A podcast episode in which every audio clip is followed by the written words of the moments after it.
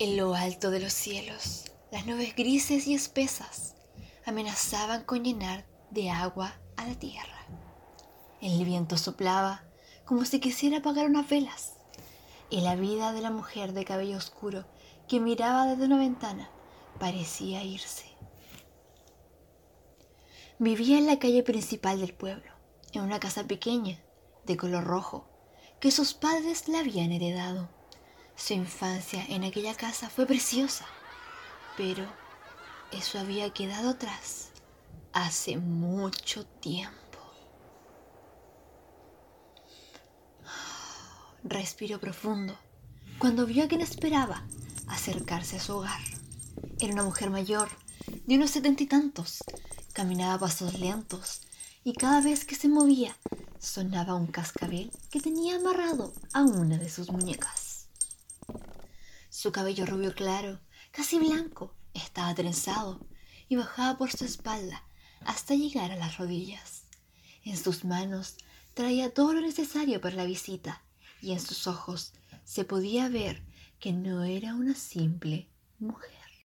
Alejandra se alejó de la ventana y bajó las escaleras. Al llegar al primer piso, miró por todas partes alerta, igual que siempre desde hace unos meses. A su izquierda, en la habitación cerrada con llave, vio como dentro se prendía y apagaban las luces rápidamente. Se apresuró a la entrada a escuchar golpes en la puerta. Buenas tardes, Alejandra. Hola, doña Rebeca. Ambas entraron a la casa y cerraron la puerta. Se adentraron en aquello que durante un mes estuvieron planeando. El ambiente dentro de la casa era tan gris como el día nublado afuera, a pesar de sus coloridas decoraciones. Esta parecía sin vida y triste. Doña Rebeca fue hasta el comedor y dejó sobre la mesa las cosas que había traído. En el exterior de la casa se comenzó a escuchar como finalmente el cielo lloraba y liberaba la lluvia fría de finales de invierno. ¿Gabriel sigue en la misma habitación? Alejandra sintió, sintiendo cómo su estómago y garganta se apretaban de tan solo pensar que su pobre hijo de 10 años estaba encerrado en ese cuarto desde hace dos meses, cuando las cosas se salieron de control. Una criatura maligna, algo que parecía ser una simple fantasía e invento, se había vuelto una realidad en su pequeña casa roja, cuando su amado, pequeño y único hijo tuvo como premio una caja de madera antigua llena de juguetes viejos, pero bien preservados. ¿Quién pensaría que algo que parecía casi inofensivo se volvería su peor pesadilla? Doña Rebeca hizo cuatro círculos de sal por alrededor de la casa, uno en la cocina, otro en el comedor, sala de estar y la entrada de la casa, justo frente a la puerta, todo lo suficientemente grandes para tener en su interior a dos personas. Puso una gruesa cinta de color rojo alrededor de su cuello y amarró otra pulsera con varios cascabeles en su otra mano. Saca el seguro de la habitación, por favor. Con los escalofríos a flor de piel, fue hasta el cuarto. Sacó la llave de su bolsillo, quitó los seguros y giró la perilla, dejando la puerta levemente abierta. Luego fue hasta uno de los círculos de sal y dijo el nombre de su hijo. Era el paso que venía.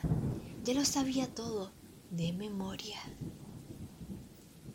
Gabriel, Las luces de la casa parpadearon hasta apagarse. La única luz que les ayudaba a ver era lo poco que entraba desde las ventanas y las velas que doña Rebeca había encendido y ordenado en la mesa del comedor. Frío como el de afuera llegó y heló los cuerpos de ambas mujeres. El niño había salido de la habitación. Mamá, dijo una voz a las espaldas de Alejandra, pero ella se quedó completamente quieta, sabiendo que no debía jamás mirar hacia atrás mientras realizaran la limpieza de espíritus. ¡Mamá! gritó su hijo. Las lágrimas en el rostro de Alejandra iban a la par con la lluvia del exterior. Padre amado, Padre celestial, Dios de todos los mundos y Rey de reyes, ven con nosotras aquí para expulsar esta criatura. Una risa, una risa baja y llena de burla fue su respuesta. Los cuadros de las paredes caían uno a uno, floreros, platos volaban y se azotaban por todas partes. Salva esta alma pura, devuélvele su hijo a esta madre, en nombre de todos los poderosos. Era un caos total, las cosas cayendo y rompiéndose, Alejandra llorando destrozada, la risa del niño proseguía y todo se detuvo como un momento congelado en el tiempo. Una pequeña forma que no sobrepasaba el metro y medio de altura estaba frente a ellas. Una sombra oscura como la noche, con forma extraña y feroces ojos amarillos sin pupila. Un duende, la criatura que estaba atormentando día y noche al pequeño, era un duende. Doña Rebeca siguió diciendo más y más oraciones, pero en otro idioma, con su mirada fija en la criatura, la cual chillaba con odio, igual que un zorro atrapado en una trampa. Sin pensarlo, y sabiendo que ahora el duende estaba frente a ellas y fuera del niño, se volvió rápidamente, viendo a su pequeño tirado en el suelo, llorando, mirándola lleno de miedo. Corrió hacia él y cuando lo tuvo entre sus brazos, emitió un sollozo que rompió su corazón. Su pequeño finalmente tenía a su pequeño.